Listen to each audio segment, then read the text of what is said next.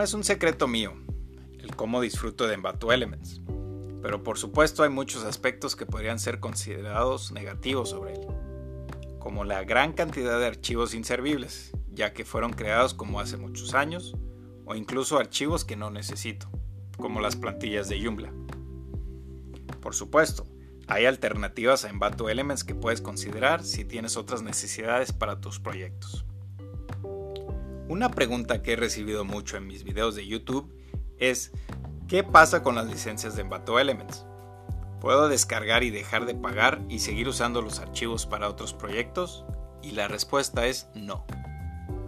Si quieres seguir utilizando y creando nuevos productos con Envato Elements, debes estar suscrito. Otra cosa que puedes hacer con Envato Elements como ejemplo es obtener la suscripción por un mes, descargar el archivo que usarás para el proyecto, terminar el proyecto durante ese mes y dejar de pagar la suscripción. En este caso, seguirás teniendo la licencia del proyecto final que hayas creado, pero el archivo que has descargado no puede ser utilizado para otro proyecto. Entonces, ¿cuál es la solución para eso? Bueno, puedes usar Storyblocks.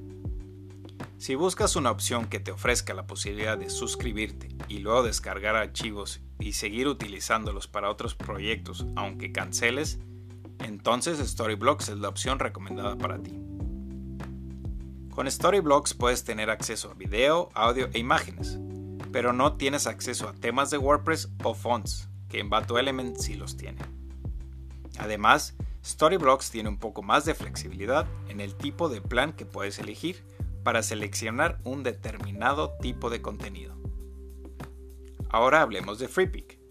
¿Quién no ha oído hablar de FreePick? Uno de los mercados de activos digitales más interesantes donde hay muchas cosas creativas. Yo estaba acostumbrado a utilizar algunos archivos de ellos porque la mayoría son gratuitos si solo añades al autor en la descripción así que parece ser un muy buen lugar.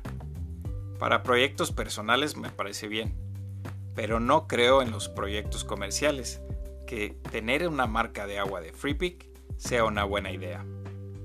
Así que la opción va a ser pagar por FreePick. FreePick se centra principalmente en vectores, archivos de Photoshop, Illustrator e imágenes de stock. Así que si eres un desarrollador web de WordPress, FreePick no podría ser tu opción.